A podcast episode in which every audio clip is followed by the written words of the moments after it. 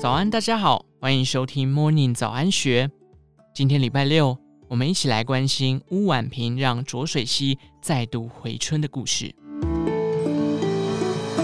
十二年前，原本住在北部的乌婉平初次造访彰化县溪州乡，脚踩在这片近七十六平方公里和热闹繁华一点都沾不上边的土地上，他的心里没有太多想法，蛮无聊的。是与这个偏乡初次见面的感受。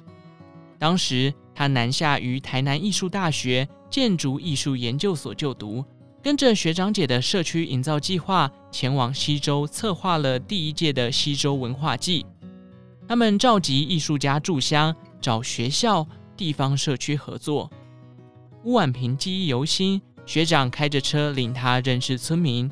沿着次仔皮头水圳，经过了一条贯穿西周的主道路西下路，远处有辽阔的稻田，四周是结实累累的果树，构筑出了一幅清幽的农村景致。清幽却也空无。乌婉萍说：“正因为它看似没什么，所以可以被创造的可能性又更多。社区营造的概念，就是带着一点开垦的方式去尝试。”没有太多的犹豫和深思，他带着发现新大陆的挑战心，随即着手拓荒。他和地方上的一群人，历经彰化县次仔埤圳产业文化协会的成立，组织护水抗争运动，也参与推动湿地保育计划。有感农民辛勤种植的物产无法获得合理收益，农村生态环境变化，在作家妇女吴胜、吴英宁的推动之下。在协助成立西州上水农产公司，筹措西州上水气作平台。如今气作面积已从七甲扩展到十四甲，不仅其中有超过一半由企业认养，每年稻米开卖也都是迅速完售。吴婉萍说：“浊水溪是整个溪州发展的重要流域，我们想以过去十年推广溪州的经验为基础。”沿着浊水溪沿岸的乡镇延伸发展，搭上国发会推出的地方创生青年培力工作站计划，去年五月开始，团队以“回春工作站”为名，针对二水、皮头、田尾等乡镇，客制化地方创生讲座的内容，推出工作坊，以类似村民大会的模式推动，做观念的交流以及宣导。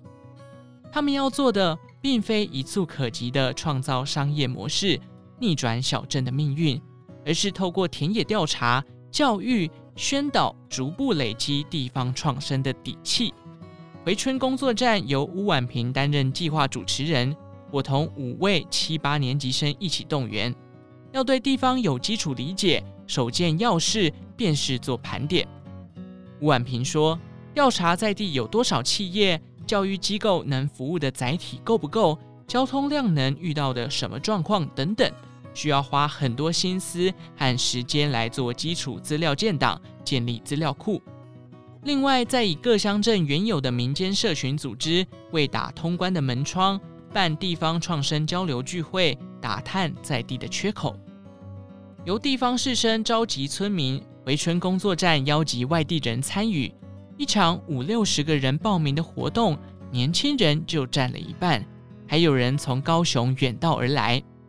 吴婉萍说，工作站有部分目标是要带动青年参与，让对地方发展有兴趣的人有更多的理解，这样才有办法产生认同。活动后，参加的学员也会进而分享自己与浊水溪的记忆，牵起了因溪而生的情感连结。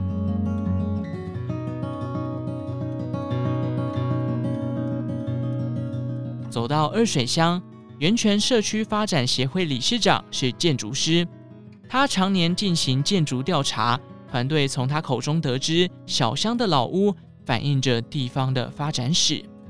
除了填调、访谈、理解一个地方的方式，其实很多元。二林镇浙青文化工作室曾将作家洪醒夫的作品改编成电影。回春工作站借重他们的经验与专业。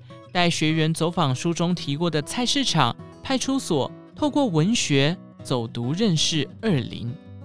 只是纵然有满腔翻转旧乡的热情，面对在地久居的乡亲，有时候也会碰上几枚软钉子。即使不厌其烦反复说明，仍然有人以为回春工作站是要帮居民做建设，或是观念不合。吴婉萍说，在推广友善农法的时候，农民会直接跟你说，没有农药、没有肥料是种不活的。遇到这种情况，讲师只能不断用成本、利益进行分析，让农友逐步建立有机农业的基本概念。回春工作站的目标是要协助青年创业，希望年轻人找到在自己家乡安居乐业的可能，有好的居住、教育模式和互助网络，才能有共同协助地方回春的可能。以上内容出自《金周刊》一三一七期。详细内容欢迎参考资讯栏下方的文章连结。最后，祝福您有个美好的一天，我们下次再见。